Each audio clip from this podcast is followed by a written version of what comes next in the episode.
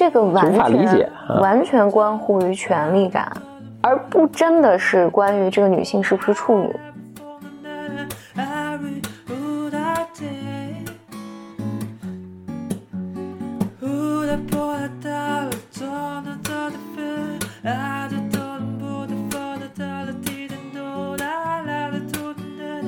Welcome to another episode of Blow your mind，两个人的公路播客。大家好，我是 Bro 风。我是简丽丽。然后今天呢，我们来录女性话题的第七期。嗯，倒数第二期。然后开始之前呢，我先 Bamers 的推荐，呃，一个 Bamer 叫 Doris 杠 Z，嗯，他推荐两个和印度有关的资源。嗯，他说一个是 Netflix 的新剧，叫德里 Crime，德里罪，发生在德里的案情。嗯，对，anyway 就是德里的拼音，呃，德德里的英文 Crime 和一个电影叫 Earth，就是地球的那个 Earth。嗯他说这个电影讲的是女性的故事，背景是一九四七年，那时候印度在闹分裂的故事。嗯然后另外一个呢是其实是呃有好几个 b a m e r s 都推荐的，是一个播客海马星球。哦，我我也听他们说说对，大家就就说他呃，因为海马星球里面也讲平权，还有讲女性，嗯。但是这个角度，因为说呃海马星球的这个主人应该是记者的背景，所以他是从一个更广泛的社会整体的角度来讲女性的。如果大家对女性感兴趣的话，也可以找来听一听。OK，然后在开始之前，我还是很想感谢 Bimers，因为现在每天我都能从简历里公众号后台收到呃留言，嗯然后大家分享很多自己的故事，让我觉得很温暖吧，也很感动。嗯，说到这儿，那那个各位峰哥小本本的听众们，也欢迎到峰哥的这个微博留言给给我留言。对的，我的微博就是 B Y M 峰，峰就是汉语拼音 F E N G B Y M 峰。因为很多人在留言里面会说，好像听了播客才觉得自己不孤单，就是不是我一个人有这样的想法，我一个人有这样的困惑。嗯，因为我看到大家的留言的时候，也会觉得我自己不孤单，大家抱团儿。嗯 对对对，就也觉得很温暖吧。然后我们就开始今天的主题啦。嗯嗯，我我想一开始讨论的这个话题是处女情节，嗯因为在这几周，就是我们开始做女性的话题以来，其实我收到了三四封关于处女情节的这个来信。嗯最一开始的时候，我其实从来没有想过在女性话题里面需要讨论，呃，这个东西。但就不同人的来信，使我觉得，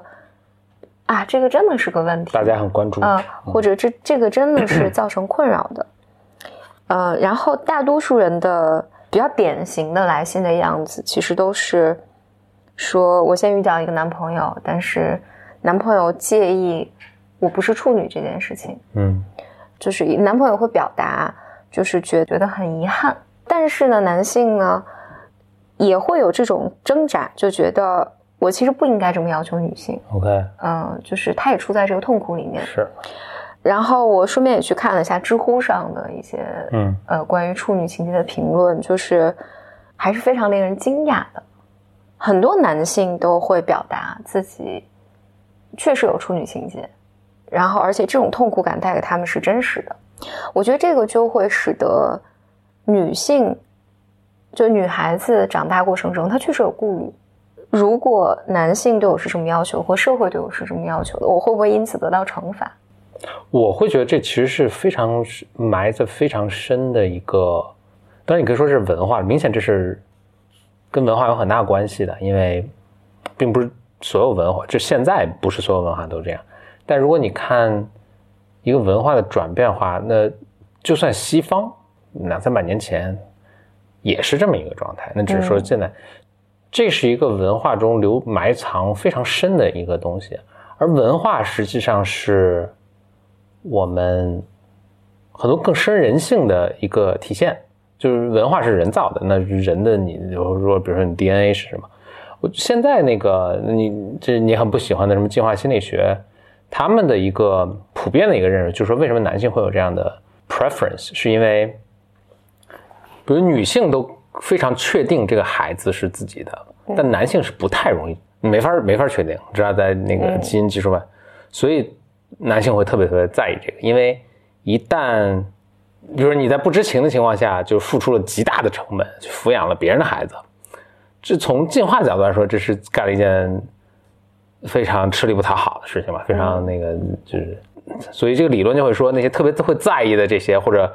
呃捍卫自己女性吧，如果你非要这个用这这个语气话说，捍卫自己的女女性特别苛刻或者特别严格的这些男性，其实他们留下自己的这个后代的可能性更大，所以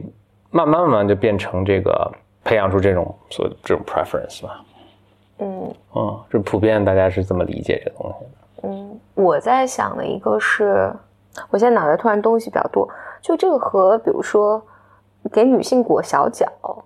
嗯，我觉得是本质上是一样的东西，是一个就像就像你说，我觉得文化是有这个基因的部分，就生生生理的一个原因，但它也有一个是社会共同制定了一些规则来管理整个社会，就是大家共同默认的规则来管理这个社会。当我对女性提出这样的要求的时候。女性更更容易被管理，就像你小脚你就跑不了。说这我还挺好奇，那我我小脚对我来说是一个非常倒胃口的一个事情啊！我看过那些照片，就很可怕。嗯，但同样一个多少也令我有点倒胃口的是穿高跟鞋，也是使女性行动不便啊什么这种。而且据我所知，这个好像也挺痛苦的一件事情。哎，但是为什么比如说我们现在是小脚是大家可以得到一致说这个东西很很奇怪了？但高跟鞋，大家却这个努力的去拥抱这种文化。哎，我倒觉得是有一些女关于女性的讨论，或者你说主流吧，主要主流是没有没有人说，或者现在还并没有，就你穿高跟鞋这一下成为一个你这个，或者它跟裹小脚，反正反正肯定是不可同日而语的一个东西。一个是现在也，一个是被人认为是美，一个是被认为是一种封建参与。嗯嗯，我自己说实话，我觉得。你也不太认同穿高跟鞋，我也不太认 同。就是我不太认同的是这样的，就是如果女性只有穿高跟鞋才是怎么讲呢？就是女性要有选择的自由，嗯，但你不能强迫一个女性说你必须穿高跟鞋，啊，因为事实上，比如说我妈，我妈这辈子都不穿任何带跟的鞋。但是，总有极端的例子，但为什么？至少在我看来啊，大多数女性是挺拥抱穿高跟鞋的这种文化。嗯，虽然没有人再去拥抱裹小脚的这个文化。嗯，Why？我在想，这个是不是和一些商业社会这有关？因为有大，你包括就是钻戒。是啊，我也是觉得是很奇怪的东西。对，然后那这些东西都是，这这这某种程度上是这个文化制造给你说这样是美的，和女性腿长是美的。我我自己其实是我在想，我现在看到有一些东西是会有很很强烈的反感的，比如说在一些不自然的长腿照片，嗯，呀，还有比如说你在媒体上看到大量的，也不说大量吧，就是一种夸张的来赞美女性的身材，呀，比如特别长、特别直的腿，以及我教你如何成为。等等等等，就是我，但但我觉得这个是这种更复杂的原因，有就商业啊，然后就背后有利益啊，等等等等。但我觉得在这种环境下，你不可不可避免会认同，就它会影响你的审美以及价值观嘛。嗯。但我觉得这个肯定是在发展的，以及我觉得大家对这些的，比如高跟鞋的看法等等，会是有变化的。我是没看到，我看到任何变化，我觉得是更更夸张，就是。对对对，回到我们以前说过的话题，就是对对女性的这个呃容貌的要求是更苛刻了。再回到那个这个处女情节这个话题，就回到我我是觉得，当要求女性是一个处女，嗯，或者我把这个东西当做一个我我欣赏你的地方，就是因为你是个处女，就是这个东西，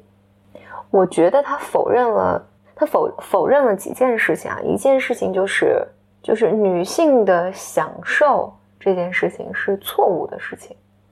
我或者这么讲吧，我我刚才一直想避免用特别极端的词汇来描述它。我自己觉得这里面有特别变态的几个假设，就一个假设就是这样会使得女性，比如说在年轻或者你你你没有结婚的时候，好像你去你如果有 sex 或者你有性生活的话，这就是你很糟糕，就是你你身体的这些欲望是肮脏的事情或是不耻的事情，你的一切应该付。应该交付给这个你的丈夫。我觉得他这个本身是带给女性罪恶感的，就是愧疚感，或者我自己特别糟。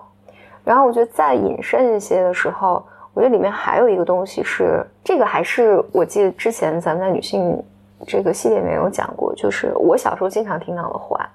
就是你特别纯洁，你特别的。就是你你你年轻的时候，就是你你二二十出头的，这是这是你人生最好的年纪，嗯，男性就喜欢这个年纪的女生，这些东西都会让我觉得特别的反胃，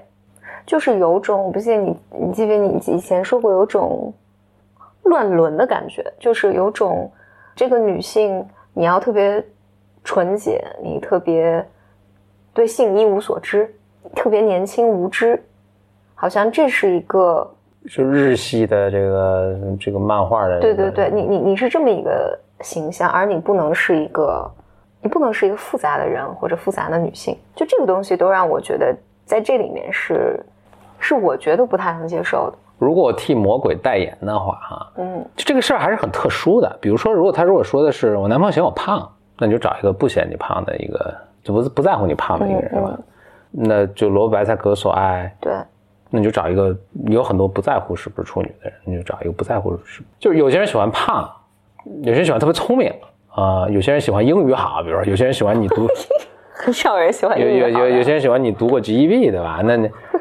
那你能说这就一定要说他是变态吗？我觉得这个就是他喜欢什么都是 OK 的嘛。对。然后社会现在也很多元化，那就找一个正好喜欢你的就就就完了嘛。我我觉得你说的没错，然后就是。但实际上呢，就确实不是这么简单，就是这个东西就是特殊，性这个东西就是特殊。嗯，你说谁突然就说我就一定要找一个出过国的或者什么英语好的，大家就会不会无所谓，或者觉得这个人就有点怪，对吧？就是什么心里有什么坎儿什么，但是他不也不见得不见得去批，特别努力的去批评他，或者再来一波人特别努力去捍卫他。嗯嗯，就说这个东西似乎并不挑战某种价值、某种文化中很深的东西。或或者，我觉得这么讲，第一，就因为女性并没有要求男性一定是处男，就是整个社会规范里面并没有这么要求，但是只对女性有这样的要求。嗯，就如果你我都一样，可能感受上就会好一点。这是这是第一。嗯，第二呢，就是我觉得本质上是这样的，就我觉得人在啊，比如说一定的年龄发展阶段，或者我就是有我的一些特殊的 taste。然后，那你找你喜欢的就可以。对。但但是，我觉得真正女性在反抗的，或者让我觉得变态的是，嗯，好像在处女这件事情上，不是我喜欢处女，我找一个处女就完了，而是如果你不是处女的是处女的话，我就要来羞辱你，就是你对不起我，因为你不是个处女。当然有这种人了，那这个这个目前应该是没有什么特别大的争议，说这个这种行为是有问题。但我听起来反倒是，呃，至少比如说写信的这个，他非但不是在没有去羞辱你，反而他自己也很折磨，就是对对对，嗯，听起来反而他是文化的，就是这位男性反而是文化的我我觉得他也是受害者，嗯，是的。但更大范围的，你如果上知乎看一下的话，更大范围的实际上。就不止男性了，有很多女性也会来羞辱不是处女的女性。我觉得在更大范围内的，呃，就更大文化层面讨论的时候，我觉得女性是在这里面是更出弱势的。但我我我我刚才跟你说的这个，就是我们这个班妹儿来信，她确实是她男朋友确实有这样的想法，然后但是男朋友确实很痛苦。嗯，每个社会有他自己发展的阶段，甚至这个其实也是。风俗一阵儿一阵儿的，你你过一百年，可能它就是另一种风俗。比如说，大家都说古希腊的时候，大家都特别开放，对吧？没有人怎么怎么样。然后，怎么又过了一段到欧洲中世纪？咱们就说欧洲吧。欧洲中世纪的时候又变得特别苛刻。那现在他们又又这样，就是好像每每过个几百年，大家就反正大家就风俗就风俗就轮回一番。这个我还挺想分享，就是其实前一段也有白 e r s 留言，就是呃，就有一个热播的剧嘛，叫《我的天才女友》，嗯，是意大利的剧。然后我把这个剧看完了，然后也在现在看他的小说，它里面就讲了两个女孩子成长的故事，其实很像我们之前讲的黑天鹅白天鹅的故事。嗯嗯，我我还挺推荐大家，如果有机会的话，能看看这个小说或看看这个剧的。我觉得它里面有一些特别丰富的东西，是带给我一定震撼的。它讲的是一九四几年在意大利发生的事情，意大利的小城市上。你如果看的话，哇，那第一，女性受教育不是一件正常的事情，然后女性就是活该挨打的，在婚姻里面。就当然，他就讲了这两个小姑娘的抗争嘛。当其中一个主角她。她就是非常出挑，以及非常的强硬抗争，就比较惹人注目的时候，就关于他的那种流言蜚语，就全是关于他个人作风上了，就这个人如何的呃不耻，嗯，就是那种夹杂着这种年轻男性对他的爱慕以及各种羞辱，然后整个城市包括其他女性对他的嫉妒。然后大家所有羞辱这个女性的方式，就是我的一个感觉，就是大家很恐惧他的这种力量，然后于是大家就要用这种，呃，整个小城都用羞辱他，就这是个荡妇，就是用性的方式来羞辱他。但同期，如果你真的看的话，同期其实有很多暗含的女性对他的羡慕、嫉妒，甚至男性对他的尊重，但是这个尊重可能是以。以一种我要征服你，我要，我要你是我的，然后我甚至用暴力来打你的方式来来表达的。我看这个的时候，我就觉得，一方面我觉得就是我们现在争取平权，当然是一个社会的进步，但是很有可能社会本身或人性本身不是这么被设计的。嗯，我我觉得这我觉得很明显不是。嗯，我们整个的包括宗教、包括法律、包括社会的这种。风俗都是限制我们最原始的那些东西啊，否则社会无法建立嘛。嗯嗯嗯，就是不是我如果没有一切什么这种呃制约的话，我看见别人一个好东西，我第一反应是把它拿过来嘛。那动物就是这样的，一条狗不看见那条狗吃骨头，它就去把这个，嗯，呃，那就是所有的社会化的过程和法律的建设，这种体制的建设，就是为了你这么做不行，控制你不要这么做。嗯。或者某种程度上，我觉得我们还在一个，我的文明发展到现在，如果未来有一天真的平权实现了，或者希望女性不再被性这件事情，大家不再使用性这件事情来羞辱女性，我觉得我们应该是在这个进程的非常非常早期的阶段。我倒可能有些其他的想法，我觉得这个。就可能这个轮回，这个不是个线，这个轮回都转好几回了。就是社会一直没有找到一个很好的平衡的点，或者它平衡是个动态平衡。由于随着技术的不断的改进，比如说避孕措施出现的，使这个平衡从以前从一个平衡点变到它这个平衡点要要变化。我们可能在这变化的过程中。但说回到你刚才说的，就是大家当出现这么一个一个小镇上，本来是一个祥和的或者一个平平衡点的一个生活，它的出现真的打破了一种平衡。嗯，大家真的是很恐惧，可能不见得是他，而它代表的东西就是它就是个 threat，就是一个危险。我觉得就是这小镇人民身上的这个 collective unconscious，就是这种嗯大众的人潜意识就知道，他就突然意识到，就是出现这种不管是特别美貌的，或者特别聪明，天才也是嘛，老被老被人，这个是非常危险的一件事情。嗯嗯，所以大家就把你质押住。嗯但是对个就是当然不符合我们现在的这个尊重每一个人的权益的这种什么？但是可能在一个很这个很落后的村庄什么，这真的是不能出现一个破坏平衡的一个事情。对，就就所以就有这种文化的传承，就一旦出现，我们一定要把它克制遏制住。嗯呃，我以前在 DU 的时候，嗯啊，Tim Draper 其实他因为讲讲创业嘛，嗯，他就讲过一个事情，他说你们要记住。就是所谓你创业，就是带来变化的。你肯定打破一些旧的规则，嗯。然后你要建立一些新的秩序，或者你建立一些新的东西。嗯。就是 Tim Draper 那个就说说，就你要知道，人们是非常痛恨变化。的，呀，就是即便你这件事情是为大家带来福祉的，但人类作为一个整体来讲是非常非常恐惧变化和阻抗变化的。所以无论你做什么事情，就是你不能把它当成一个理所当然，就是你说我做这件事情是好事儿，大家应该支持我，或者你你的你的一个基本预期就是，当你要打破一些东西，或者你要建立新的东西，或者你你你做一些创造的时候，你你预期的就应该是排山倒海的攻击，大家就这个进程就是这样的。我觉得 Peterson 在这个有一个挺好的阐述，就是说，就是人啊，就分两种人，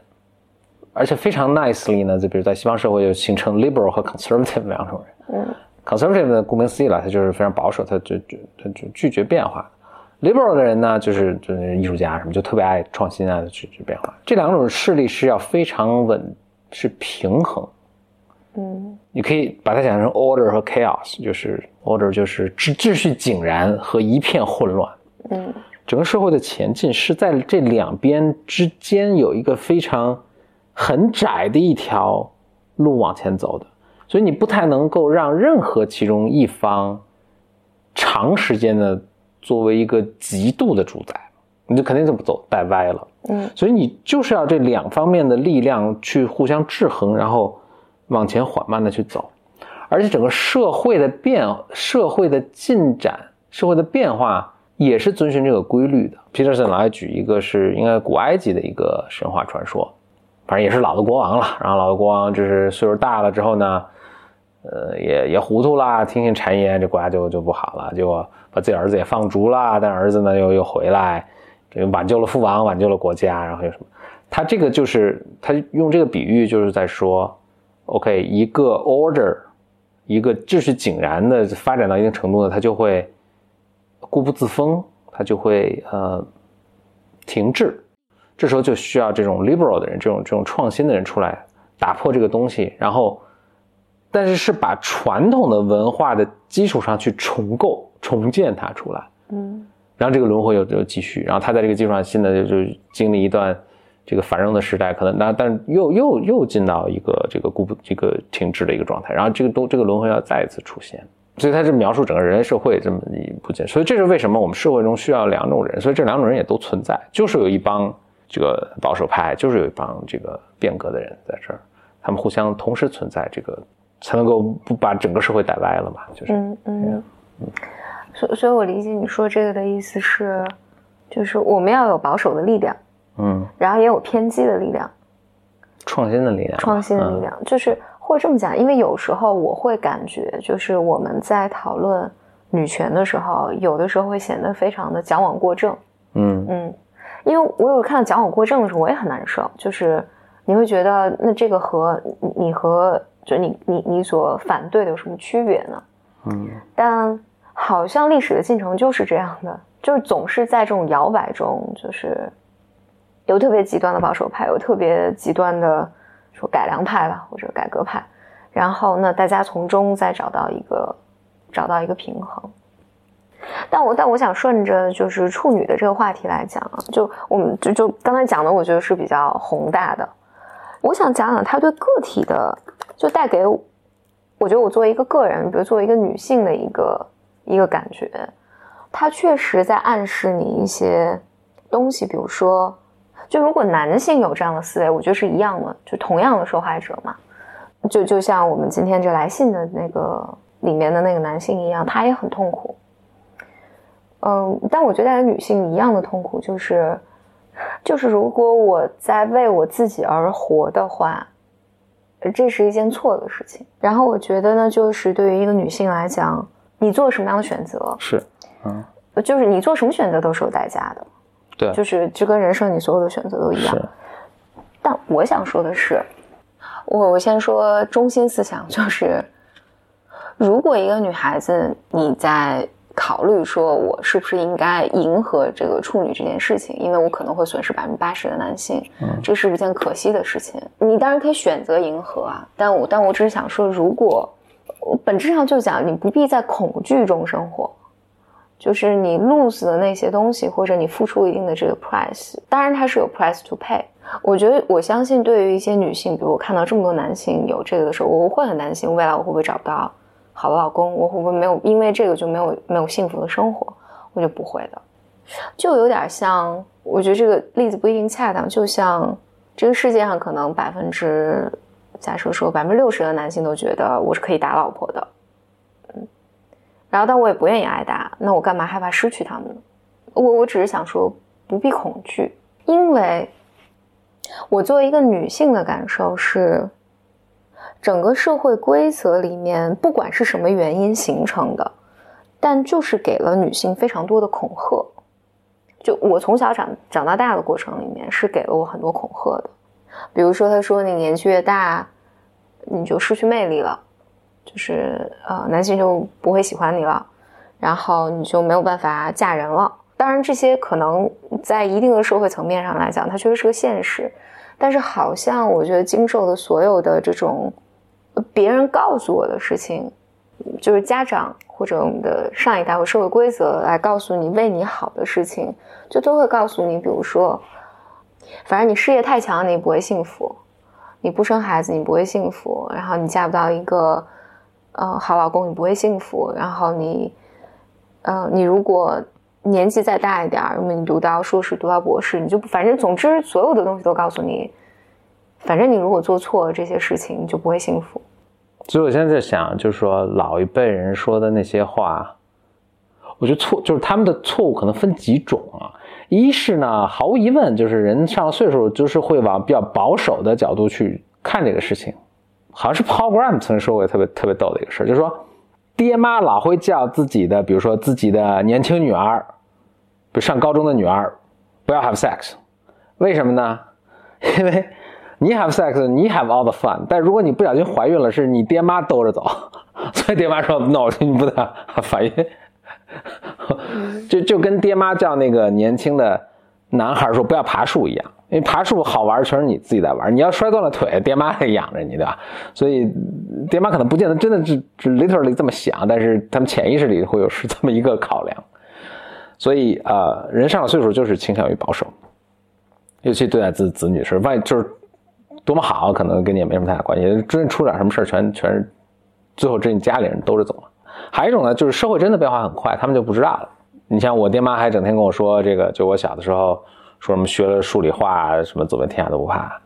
其实，数学、物理、化学都不是很好找工作的。你不如学计算机和金融，或者，啊，金融我也不太知道，但是计算机应该是更好找工作，对吧？就是他，但是他们可能都那个，他们读书的时候没有这个工种叫计算机，你他他无法替你做出这个这个判断。所以还有一种情况就是社会变化很大，还这是什么？还有一种情况呢，就是宏观或者从一个人口的分布上来说，他们说的是对的。但可能真的不正好是，不是正好适合你。对，嗯嗯。那这个爹妈已经 doing their best，因为他们看到所有他们同龄人。我记得我这是我很小的时候，我妈也不是催婚了，我妈就是讲一个分享一个经历，就说他们那时候读大学，后来有人结婚，有人不结婚，有人怎么怎么样。那我妈像所有这个 结婚的这个中老年妇女的时候，就是也经常抱怨嘛，就有时候觉得也过不下去什么的。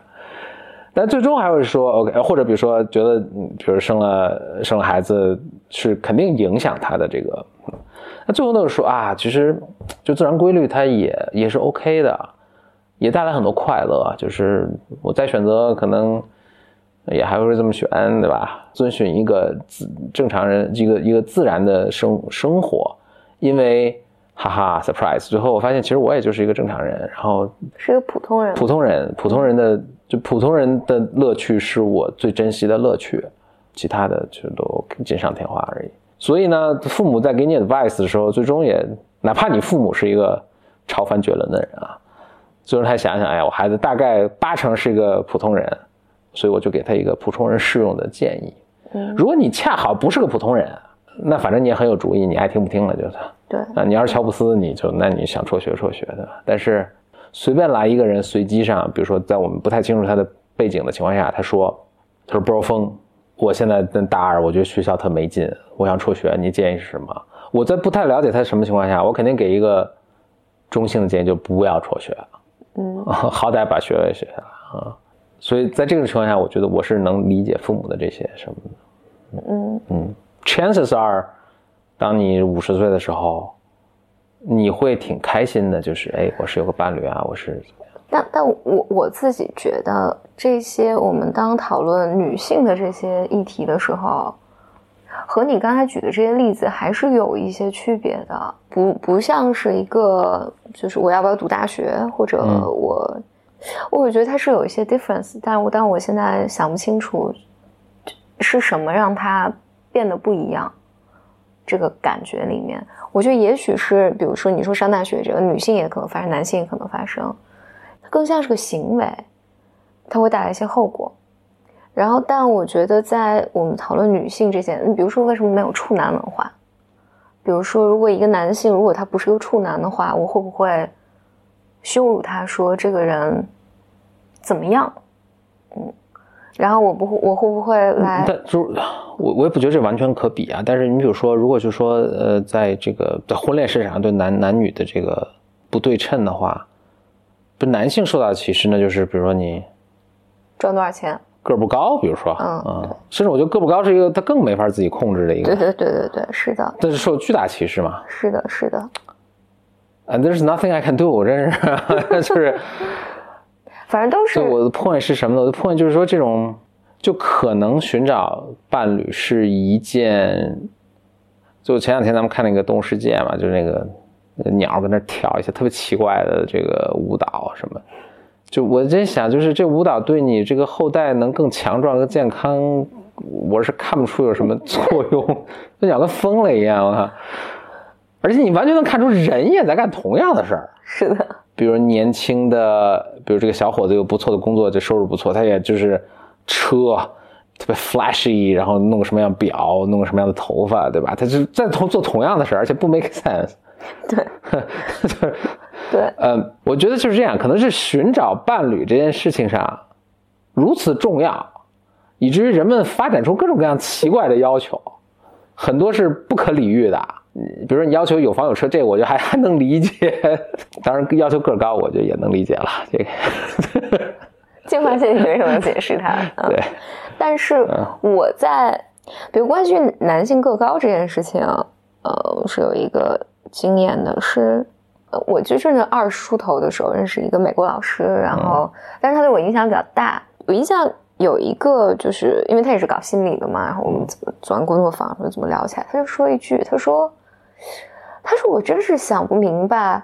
人们在。讨论婚恋关系的时候，找男朋友、女朋友的时候，为什么考虑那些特别奇怪的要求？他比如说，女性非要男性个高，就是他当时至少带给我强烈的感觉，就是这是一个 super ridiculous 的一个。我觉得挺正常的，是，但实际上，如果你 rationalize 这个东西的话，在漫长的进化史上，个儿高真的是就表示你强壮啊，你能扛回一头犀牛来啊。是是是是，对吧？但是你在现代嘛，就是当然我们现代才几千年的事，对，但你可能个高更好看啊，等等等等。但是本来不是一个，就这人个高，并不意味着，比如他就对你更好，或者他就能给你带来更多的幸福感。它本来不是一件特别重要的事情，但是但人们有它能让你的孩子更高啊，这可能比带来你幸福感是更重要的事情。自从漫长的进化过程 yeah. 历程上来说，Yeah。哎，我前两天听了一个特逗的故事，说处女情节，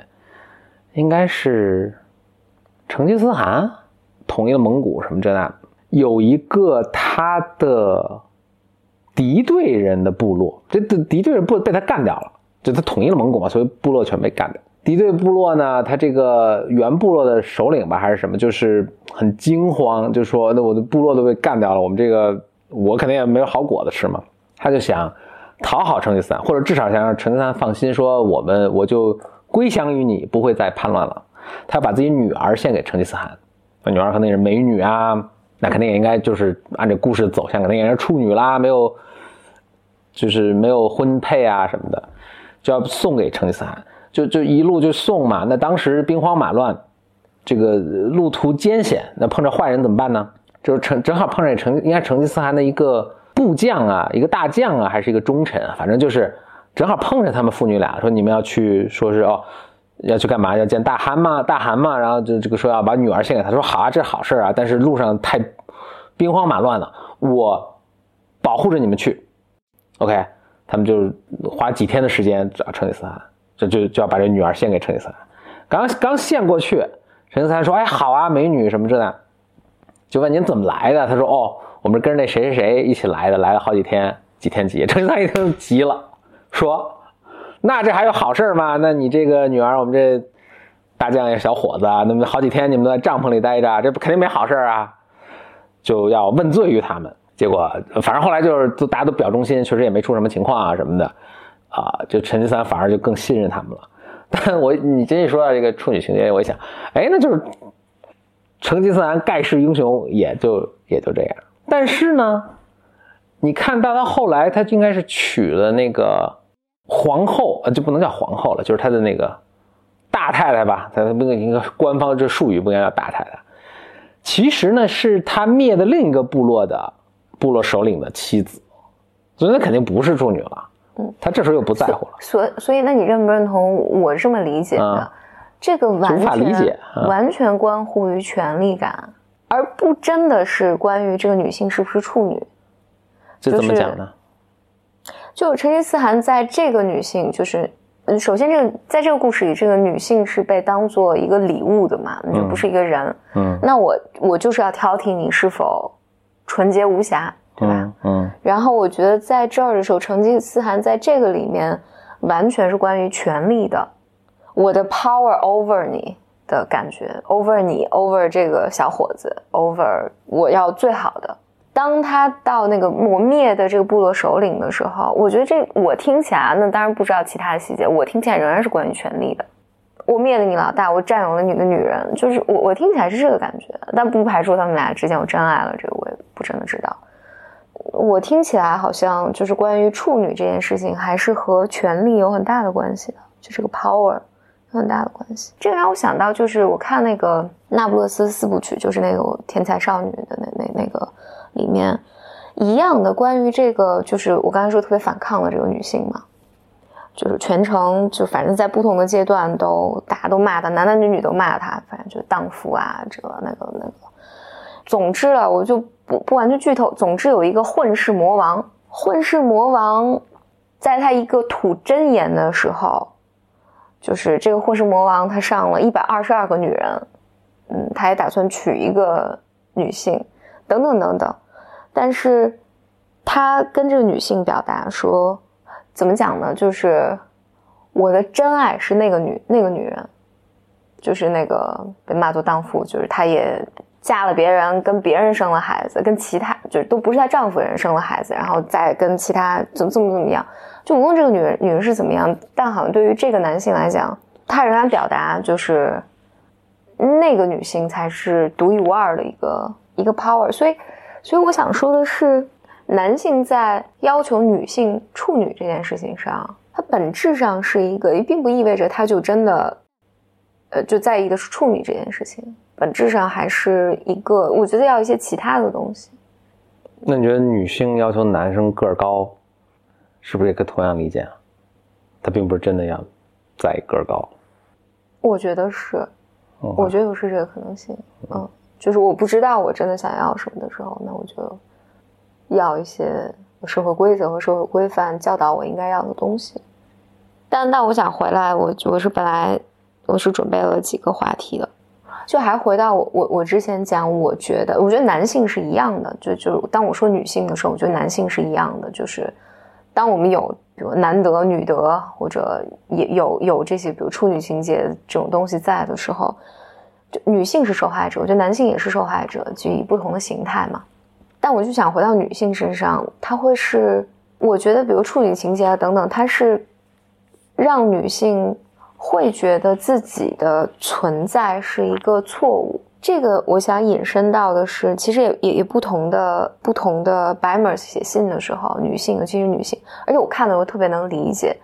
大家的这种冲突，这种冲突里面有很多关于我举个例子，比如说我现在在三四线城市过一个这样的生活，但是我总是在想，我是不是有更好的生活可以去过？然后我应该究竟怎么做选择？我应该出国还是不应该出国？我应该去放弃我现在安稳的工作，去追求一个等等等等。你看到那个冲突里面，就左右都不是，说的更笼统以及就是武断一些，就很患得患失。你觉得我很害怕失去东西，然后好像很难承担某种代价，但是我又没有办法享受现在的生活。我不知道男性这件事情在男性生活里出现了有多少啊，但是我觉得在女性是特别常见的。我害怕做任何决定，我总觉得我被困在现在的生活里面。我做别的选择也很困难，我但让我现在按照我现在的方法生活，我也觉得很痛苦。一方面，我觉得人类共通的都有这都有这些呃困扰和毛病了，但另外一方面，我觉得女性身上是，反正就我个人的经验来讲，我觉得我在年轻的时候就是很害怕的。一方面，我确实相信，就像你刚才说的，父母讲的很多东西都是对的。我也不知道我是不是一个所谓不普通的人。我也不知道我的选择会怎么样，我坚持我的是不是对的？我觉得，我想，我想承认这一点，就是这些选择对于女性，以我们接受到的信息，还有接受到的，就无论意识层面信息、潜意识层面的信息，对于女性来讲，做这些决定就是更困难的，也是更犹疑的。我的感觉，男男生是面临完全同样的境遇吧。为什么男性？比如我该不该出国什么的？我收到的信就是，比如问类似这样的问题，或者该不该从现在的国企辞职？比如说，好像男女比例并没有特别悬殊的这个。我觉得在很多层面，我觉得对于男性来讲都是更更友好一些的。就是，我其实能 argue 的是，我觉得对男性更危更什么？因为。你多少还承担着一个传统的责任，要养家糊口啊什么的。嗯，所以每当你做一个，就你之所以犹豫，是因为这个东西有 risk 嘛，有有有风险嘛。对。所以你的 risk 还不仅仅是，或者这么说吧，就是一个事业失败的男性在社会上是比一个事业失败的女性更困难的。对。对吧？嗯。所以你每当你 take risk 的时候，男生就 has more to lose。但是我觉得社会对男性上是更宽容的，比如说。二十多岁的男性和女性，其中一个要辞职去冒险的时候，显然男性得到的鼓励是更多的。就是没有人会在这个时候来 threaten 你说，你这样就嫁不出去了，然后你未来的人生会非常悲惨。相反，对于男性来讲，你在做一定决定，你说我要推迟我结婚的时间，我要推迟我生孩子的时间，我要在我的事业上冒点险，就是我觉得这是。这个相比女性，我觉得男性受到的待遇要好得多。就是我觉得同样在人们都特别 struggle 的时候，比如男性，比如说男性离婚的话，大家都觉得，哎，这时候你还可以再找啊。但是对于女性来讲，比如说我要去，我觉得这婚姻不幸，我要去离婚的时候，那有很多很多声音会告诉女性说，你年纪这么大了，然后不会再有人要你了，你不会有什么好的结果，你要为了孩子等等等等。对于男性来讲，这个 volume 要小，不不是没有，但是这个 volume 要小得多。我想表达的是，我觉得你说的是男性在在这一套社会规规则下也是受害者。我倒并不想把它变成个受害者，我就是说我我就想说，就是他就就是承担，比如风险更大。你说的什么一点啊？就是如果一个男性他就是呃事业上很失败，我觉得是没有人会愿意嫁给他的。比如说，我我觉得这还是就就很困难了。那一个女性，比如说我创业失败了，但是我我想去，我现在想去追求一个很好的婚姻，其实这两个是没有什么太大关系啊。就是你创业失败，你还可以去追求，就是没有人会因为你创业失败不愿意跟你约会。如果你是女性的话，就是不管说这公平不公平啊，但我觉得这是多少是这样。但我觉得相反，我觉得女性的一个困境是，如果你特别有成就的话，嗯。就是从一个大众角度来讲，中国文化大众角度来讲，这个是给你的。那我觉得这个婚姻减分的。那我觉得这个解释了为什么大家不鼓励女去女性去创业了，就是你就是创业成功了，你得的得你的这个，如果以婚姻作为一个检验幸福的一个标准的话，可能就并并不是加分。对，它是减分的。我觉得对于女性来讲，那就是女性在二十多岁、三十岁的时候，对于这二十岁、三十岁的女性的这种犹豫和 struggle，我觉得是比同龄的男生在这上面要更强一些。我觉得有很多事实，比如说，大家就不愿意要女孩子嘛，就是从生育角度来讲，更多的人想要男孩子，不想要女孩子。然后到女孩子，你年纪大了就不值钱了，你不是处女就不值钱了，嗯。然后你特别追求自我啊什么的，你就是，你就必然会引起这种恐惧感，等等等等，这这一系列东西，不管是什么原因造成的，我觉得在这个下面，女性在做决定的时候。就是更更困难的吧，所以它就会使女性患得患失，因为因为这些都是对的。我想追求自我，有可能有一条适合我的道路，这有可能是对的。但是有可能就像你说的，那这个社会现实其实是没有给我这个空间的。那我有可能会撞了一鼻子血，嗯，这个也是可能的。然后我就是要承担这些代价，但是很多人我就处在一个我不知道。我有没有能力承担这个代价，以及这个代价到底有多大？这件事情上，我觉得对于女性来讲是困难的。但我我我回来说，就是你刚才说的这个东西，就是你是否要鼓励啊你不认识的一个女性去追求自我？我觉得年轻的时候，或者甚至很多，就很多人处在处在这么一个状态里面，就是。